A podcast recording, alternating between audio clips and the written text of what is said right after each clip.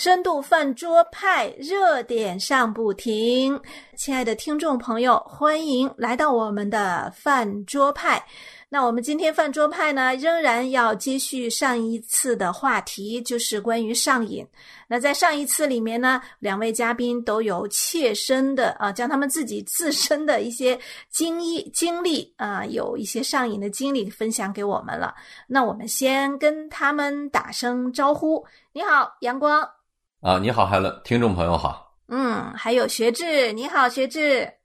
啊，你好，Helen，啊，你好，阳光，啊，大家好，对，大家好，嗯，呃，两位嘉宾啊，上一期倾情奉献啊，奉献自己的这个不堪回首，不能不能用不堪回首，就是说啊，自己曾经被捆绑的一段经历啊，就特别是我们的阳光弟兄讲到了烟瘾对他的捆绑，那我想问一下，就是那本书他最后的结论，呃，怎么打动你的呢？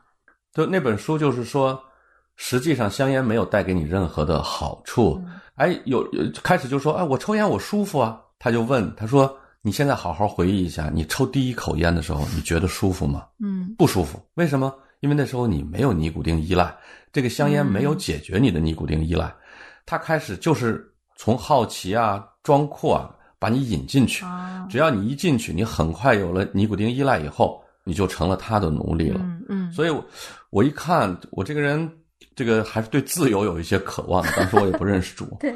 我就戒烟吧。其实他还给了我一个特别好的一个戒烟的方法，就是说戒烟就是戒第一口。嗯，所以我这个烟戒的呀，呃，从戒烟那一天到今天，我就一口都没敢抽过。就是你第一口就戒掉这第一口，你永远不要想着啊，我我抽一根也没关系，这就完了，就功亏一篑。人其实是很脆弱的，人在成瘾方面。是非常脆弱的，可能就像有的人是过敏体质吧，我这人就特别容易上瘾，所以我在这方面在有些地方上还是少注意一些。嗯嗯嗯，就是说他告诉你香烟是有害的，就是抽烟尼古丁是有害的。可是问题今天啊，来到我们的现代化的今天啊，很多东西啊，就像我们之前讲过，它不是有害的呀，仍然会让你上瘾。对，呃，刚才因为阳光他举的这个例子，好像就像人是自己去挖了个坑，所以你必须要自己去填土，一直把它填满了，然后你会觉得舒服一点。但是现在很多东西可能就是是你自己凭着你自己的生活里面经历不到的一些东西，然后呃，手机会带你进到一个你更广阔的领域，啊，去体验一些你平常体验不到的东西。它这些东西呢，是带给你一个更宽广的视野、更宽、更丰富的经历。这些东西会带你进去，但是进去了以后，情形可能就不一样。所以，它一开始它是给你一个很正面、很愉悦的一个感受，然后等你进到里面以后，等你要想发现有不合适、不对了，嗯，那个时候你可能要想再抽身就已经来不及了。嗯嗯。但是我我是想从另一个角度说，我认为，并不是说他们都跟狼外婆似的啊，就要把你怎样。他其实有有很多的 app 就是很有用的。我给你举简单的例子，计算器，呃，比如说呃指北针，对吧？呃，还有我们有过一些关心的，这就很多都是很有用的，包括微信，它都是很有用的。呃，我们今天讨论的是它诱惑你上瘾的这个问题，这个是有害的，因为上瘾是不能自拔和不能自控，它是要得你，就是说，如果我们一一旦发现自己不能自拔、不能自控了，这个是我们今天要警惕的东西。嗯，但是今天的这个 app 的上瘾呢，它要比香烟和毒品呢，呃，隐蔽，因为它是藏在，就刚才学者说，它是藏在很多有用的功能之后的。嗯，比如说我们说。呃，其实香烟也好啊，他他其实当时也有很多冠冕堂皇的理由啊，比如说啊，我要社交啊，啊，我要做生意啊，那个什么，我我晚上要看书啊，我要思考啊，他也有很多冠冕堂皇的理由，是吧？人也可能会很会害怕。实际上，我们只要把它分开，只要我们不被控制，只要我们能够自拔，只要我们不上瘾，嗯，这个我认为他是可以驾驭他的，就是你要驾驭他，还是让他驾驭你。但是我要提醒，人是脆弱的，真的人是脆弱的。像你看，其实刚才呃，在之前，阳光你已经讲了，你人，我们个体的人面对一个一款 app 的时候，我们面对的是一个团体的设计，我们面对的是一个精英，一个团队，一个精英团队，针对你个人专门为你量身定夺的。所以，是。我今天说个不好听的，对于一些邪恶的设计者来说，嗯，他藏在那个软件后面，那个确实是让我们要。要要警惕的，嗯，他他他在设计的时候就已经包含了这样一个心意在里面，这是他的主要设计目标，就是把你抓住，对啊，让你深陷其中，对啊，这是这是很多大的软件公司他们的一个主要的这个公关方向啊，嗯，这也是他所谓的成功的一个标准嘛，你这是啊是啊，就是你这个游戏要卖，嗯。你要卖多少钱，那你在这个指标上达到什么指标啊？嗯。对，所以所以这个事情就是说，一方面来讲是应该物为人用，是一个工具，但是另外一方面，实际上这个工具它时时都是想要起来做你的主人，实际上它就是想要完全占有你的时间、你的精力，甚至你所有的就是说你的思考、你的想法、你的意念，它全部都要占有。那现在的东西上瘾的强，就是因为在互联网上就是。都是以你为主的，嗯。就是你，你是在好像在主导、在控制，说你要看什么内容是你去看，而且你看你一定是自己来选择，我要从什么地方开始看，嗯。看多少，好像你都是做主人，所以这种给你一个好像做主人的感觉，就是能更让你嗯。进到里面，更放松警惕，嗯。就说更容易进入。可是，一旦进入了以后，实际上不是那样，就是说你好像觉得是你能控制，你发现最后那个铺天盖地的信息来了，而且那些信息有针对性，嗯他们那些信息给你的一个感受就是，我必须要把这些都看完，我必须要好好的去，就是说享受我在这个里面，好像就是就像上次这个阳光讲到这个自助餐一样，哇，来了这么多好吃的，我一定要都去试试，都去尝尝，都好好的，但是你的胃很有限。我们的时间很有限，所以这个结果就是在外人看，我们就是处在一个上瘾的阶段。嗯就是你自己实际上你已经完全不能控制了，但是你自己觉得我还是能控制，我还是主人，嗯实际上你已经不是。嗯嗯嗯是的，我们如果从另外一个角度看呢，撒旦的计划一直在升级，就是说开始去啊、呃毁坏一个人类，呃，去这个去控制一个人呢，可能靠一些外面的药品啊，还是靠一些靠食物啊，靠饥饿，靠这些。现在他在精神上就更精细了。嗯呃，我很同意刚才学之说的，从表面上看，你是更自主了，对吧？你你的选择性更多了，其实是让你变得，你你又会发现，经过这个微信这个时代，经过甚至经过抖音这个时代，嗯就是经特别突出自我了以后，人是不是变得更任性了，更骄傲了，更不可一世了？嗯也就是说，他真的是把你在某些方面的这些你你心里的这些东西都给你激发出来了。什么我的事情我做主啊，就是这些东西，它都是在把你内心里的这些东西激发出来，让你忘乎所以。嗯，对我我觉得呃，我们内心到底存在什么，它能够激发出来，就是呃，说白了，其实我们。每个人都是想要有那种呃，比如说我们在游戏当中，还有在各样瘾当中，其实找到的一个是存在感啊，第二个就是怎么说，就是让我满足我们的幸福感。呃，就像阳光，你之前讲，你晚上耳朵里塞着耳机，手上 划着这个小游戏，你那一对刻的感觉是什么？我就呃怎么说呢？我就觉得舒服这是这是我很安静的一个时刻。嗯其其实很乱啊，但是我就觉得在这个时段里，呃，我是很放松的。我我我经常给他们说，这是放空的一个时间。对我们当然不谈那个思考的问题，我们就是谈，它会让你觉得你很满足，你很舒服，很充实，对，对。很舒服。所以人类人类的最基本的两大需求，它都满足了，一个是存在感，第二一个 第二个就是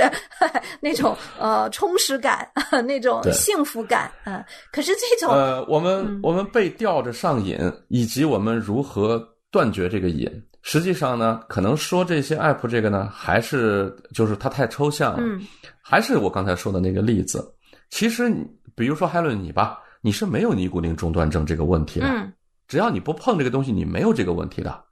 所以它这个前提条件，你是看着它那么神秘，它前提条件得你你得碰了它，你才会，你得用了它，你才会有这个中断症。所以说，我我们人本身没有，上帝造我们还没有这个弱点，就是说，哎，我我本身自带的尼古丁中断症没有，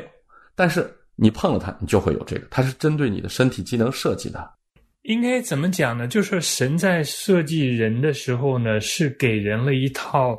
在非常危难、关键的时期的时候，有一套特别的这个逃生的这个能力。嗯那这套逃生的能力里面包含的呢，就是说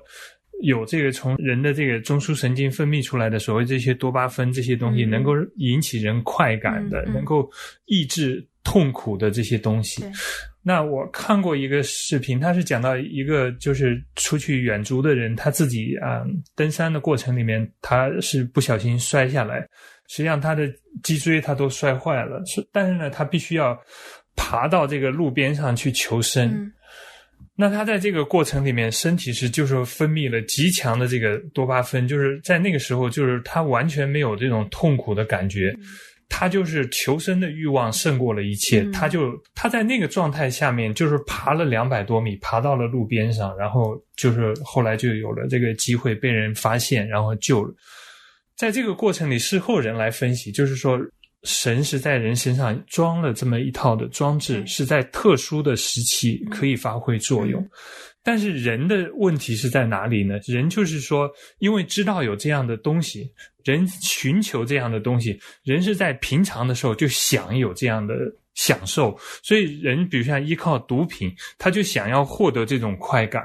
那毒品呢，就是说你先有的刺激呢，就慢慢就不够了。你先有鸦片不够了，嗯然后呢，你就开始用比鸦片更强的这些呃毒品，比如像这个可卡因。比如像海洛因来刺激，嗯最后这些都不够了，那你就要用人工合成的毒品来刺激，冰毒这些东西就都起来了。嗯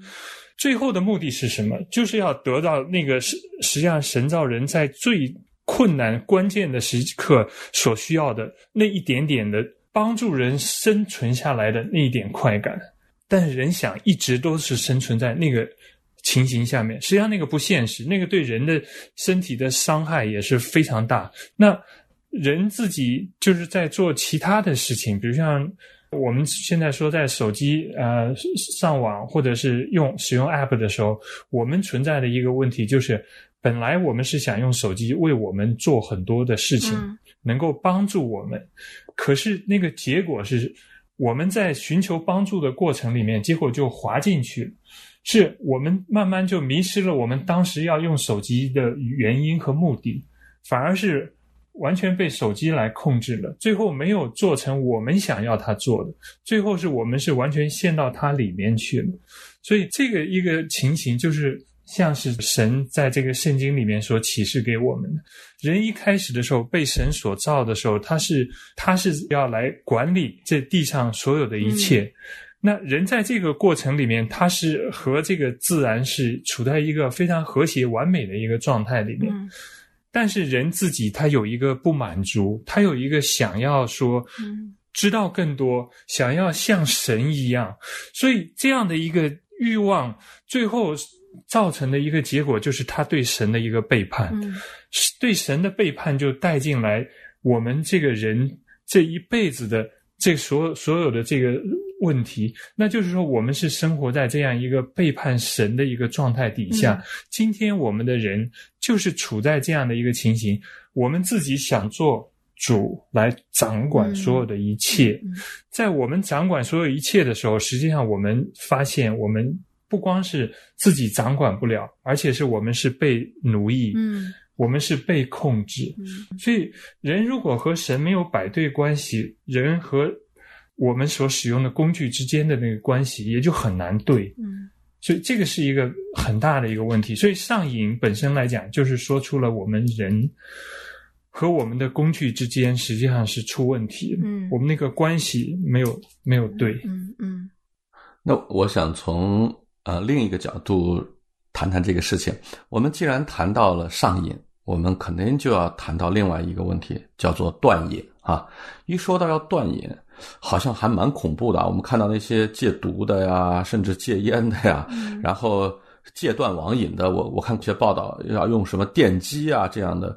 这种断瘾。那我我觉得就结合我自己，我还是觉得你从理论上弄清它，啊，你这个断瘾呢相对来说呢就容易一些。嗯因为呃，就包括我们把把我们放到这个信仰里面，其实也是一样的。人对罪是有瘾的，你知道吗？嗯就是人对罪是有瘾的。当我呃了解了福音，我成为一个基督徒之前，我犹豫了很久。你知道为什么吗？我就觉得，我我我要是按照这个下去，我要成为一个基督徒，我的生活可能会变得非常的乏味。对，就觉得失去了很多。嗯，很失去了很多。嗯很像我们这些以色列的先祖们在这个旷野里头回回忆那个埃及的韭菜，就是我会失去很多。然后呢，包括我戒烟以前，我也很犹豫。我觉得我戒了烟以后，我的天呐，喝酒不能抽烟了，呃，睡醒不能抽烟了，上厕所不能抽烟了，等人的时候不能，这世界还有什么意思？我觉得这个世界已经变成黑白的了，已经失去的太多了。好，我信主以后，我戒烟以后，这是两个事儿啊。嗯嗯嗯我什么都没失去，我失去的，如果用一句呃借一句话说，除了枷锁，你什么都没失去。真的，人成瘾是被捆绑的，嗯你你你你你扔掉它，你戒掉它，就是你失去的只是枷锁。那我们看到在圣经里，他也是在说，属属肉身的一定是死路一条，嗯属灵的才得永生。那什么是属肉身的？我们这些让我们成瘾的东西，都是属肉身的。那么我们要克服这个属肉身的，就是攻克己身，叫身服我。攻克己身，叫身服我，是我们摆脱罪、摆脱瘾，是上帝给我们的嗯呃一个鼓励，啊、也是他给我们的一些力量。对，因为像阳光讲的这个例子，他是通过读书，然后通过这个大脑的思考和决定，他来戒除这个香烟的毒瘾。嗯这个是就是说是靠自己他的那个意志力在那边起作用。当然，他也是讲到，就是很多人他是就是做不到这个，所以就要外面的这种物理的干预，你知道，就是很很多的这个强力的干预，希望能够戒除。那从这个基督徒的角度来讲，确实你能看到，就是即使在中国，比如像当时鸦片成瘾的那个年代，也是有人就是借着传扬福音来让人戒毒，有很多基督徒的戒毒所，对。他不是靠这些外在的东西，他就是靠神自己来替代这些让你上瘾的东西。嗯嗯嗯。所以你如果接受神，他自己在你的生命里面做主掌权了，他就能够来管理你的生活，他就能够来让你从这些毒瘾的捆绑当中释放出来。就像阳光讲，这个枷锁就没有了。嗯所以，确实戒戒毒或者戒瘾是有很不同的这个方式方法，可能是最彻底的一种方式方法，可能就是你要里面有神，你的神他会帮助你嗯从这一切东西当中释放出来。嗯所以，因为人的实际上的首要的目的，确实是要荣耀我们的神，他是创造我们的主，他也救我们，他是我们的创造主，更是我们的救主。所以，以神为乐，这个是我们能够戒除所有的这些上瘾的东西、嗯这一条根本的路。嗯嗯嗯。那换句话说，其实各种上瘾里面，我们之前谈到，我们一直在寻求这个存在感，在寻求满足感，在寻求那种幸福感。其实这一切都在耶稣基督里面。各种上瘾呢，只是寻求错了方向。就回到刚才阳光也说，就是说，呃，哎呀，信耶稣信主以后信主以后，我是不是信主以后，我就这也不能干，那也不能干。其实很多人就是在信主之前啊，我也有过这样想法，就搞上太多清规戒律了。我当时对一个给我传福音的人说：“我说你别给我讲这些，我是一个喜欢自由的人，我不想要 这么多枷锁。”这是我一个无知的，那个时候对信仰根本无知的时候的一个判断。呃，那但信主以后呢，我看到这个哥林多前书这个六章十二节，他写到，他写他说：“凡事我都可行，但不都有益处；凡事我都可行，但无论哪一件，我总不受他的辖制。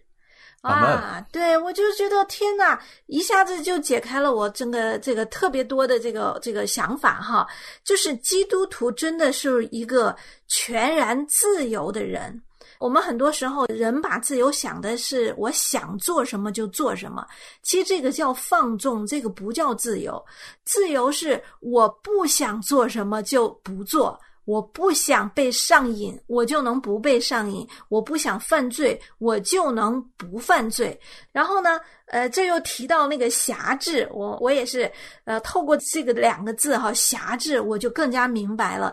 啊，我们之前也一直在讨论，其实上瘾啊，这个对对一些东西就特别特别的，嗯，倾注所有的呀，就是一种被他辖制啊。呃，因为我们人一直寻找存在感嘛，一直寻找那个幸福感嘛。可是呢，这些东西其实只有神能给我们。如果寻找到了神以外的这些东西的话，那你一定就是被他所辖制的，因为他不是真正能给我们的。所以这就叫辖制，啊，那怎么办呢？这个加拉太书五章一节也讲到，说基督释放了我们，叫我们得以自由，所以要站立的稳，不要再被奴仆的恶辖制。实际上，人呢是容易被魔鬼控制的，呃，我们只让神做我们的主，如果我们没有让神做我们的主，这个位置。就会被其他的东西占据，啊，那有可能今天你戒了烟，明天你又是上瘾了酒，后天你删了这个抖音，然后大后天你又被某一个其他的东西辖制。所以说，我觉得我们一定要在啊自己的心里最重要的位置上啊做着我们的主。这样的话，我觉得人才是用海伦的话，人才是得了自由的，对吧？对。那其实我们还可以谈谈，那今天在这样的一个呃这个疫情期间啊，啊，我们说我们要离开电脑、离开手机啊，其实大概都是不可能的，因为我们啊 几乎现在都生活在网上了，啊，这个。教会敬拜在网上，查经班在网上，团契也在网上，啊，那这个呢，我们也有分享一些哈，就是说，那在这样的一个氛围里面，在这样的一个环呃大环境里面，基督徒应该怎么样子来来区别这样子上瘾和呃网上的学习？对，因为这样的一个阶段吧，是很特别的，就是说，可能是就是说人类。呃，在这个现代化之后都没有碰到过这么长一段时间，好像就是互相之间不能够有正常的往来。那在这一个阶段里面，实际上大家可以是好好使用这个时间，因为上瘾这些事情最根本的来讲，就是它占据我们的时间、我们的精力、我们的头脑。那就是把这段时间真的是好好的分别出来，就是我们是可以把这段时间好好的规划，就是。你可以想的这段时间，你不是说你盼着它过去，而是说你生活在这段时间里，好好的享受这个过程。就是说，在这个过程里，你想你是怎么样可以更多的认识主，怎样更多的亲近主，你怎么样更多的来认识主的话语，你怎么样来认识神所创造的这个大自然，呃，是可以用很多的方法来帮助你，就是说对这个人有更深的认识。也对你自己人生的方向、你的意生存的价值和意义有一个更深的思考。实际上，这样的一个停顿的时间，可以让人走得更深。那。就是说，在外在的来讲，就是我们可以借助现代的所有的这些科技的手段，实际上彼此是能够连接的更紧。像 Zoom 这样的，就是帮助我们真的是在彼此不能够呃相见、没有实体聚集的情况下，我们还是能够有敬拜的生活，还有团契的生活。但是实际上就是说，我们还是需要有另外一面，就是说，一方面你个人怎么样和神有更深的连接，一方面。你和其他弟兄姐妹，你怎么样能够有更深的连接？我以为我们还是要要走回教会的。我我不能想象这个教堂永远都被关着。嗯嗯，自从上帝设立会幕开始，啊，以色列人他们就就在七日的这个第一日呢，他们就要走到那个各种五颜六色的皮子编的那个那个会幕去。后来他们有了圣殿，他们就去圣殿去。嗯。我觉得，我我觉得我们还是要回到教会的。嗯，呃，至于网络，现在呃为我们所用，呃，还是我们不能被它辖制。但是人会会有这种偷懒的想法，因为现在在网上敬拜嘛，我也知道，就是你就不用起那么早啊，然后不用开车跑那么远啊。实际上你失去的东西，我觉得还是比得到的东西要多。嗯，对，实际上就是说失去很多东西，那只有你回到实体敬拜以后，你才会发现当时失去了这么多东西。但是现在在这样的一个阶段，确实这是一个不得已的一个做法，这不是一个就是常态下面的做法，嗯所以我们把它叫做新常态。那希望这个常新常态不是说一个很长期的，那希望还是能够回到就是说实体的聚聚会里面，那大家还是能够有更多的连接。嗯那我自己作为一个学学生来讲，我更是感觉到，就是说，比如像我们在网上上课，虽然也是你和教授可以有一些互动，但是你和你的同学之间那个互动就少很多了对。对对，是的，嗯，那所以说呢，我们呃知道我们现在离不开网络啊、我们现在呃有一些。呃，必须在网络上进行的一些施工啊啊，一些我们自己要做的活动。可是我们在这里就是一个提醒，我们谈了这么多，我们谈到了这个上瘾，我们谈到了这些呃能令我们上瘾的东西，但是最重要的不是，就像奥古斯丁说的，啊、我们不能责怪事物，我们总要责怪人啊、所以不是这些东西让我们上瘾，是我们里面的那种呃离开神以后被罪所带来的扭曲的观念，寻求错了满足感的那些东西。求神帮助我们。那今天呢，也谢谢两位嘉宾给我们带来的精彩分享。我们饭桌派周周见，下次见，谢谢大家。谢谢大家，再见。谢谢，再见。想要参与饭桌吗？想要和饭桌派的主持人互动吗？您可以写电邮和发短信，我们的电邮是饭桌派汉语拼音 at 良友汉语拼音点 net。您也可以编辑短信发送到幺三二二九九六六幺二二，前面注明饭桌派，这样我们就能收到您的信息了。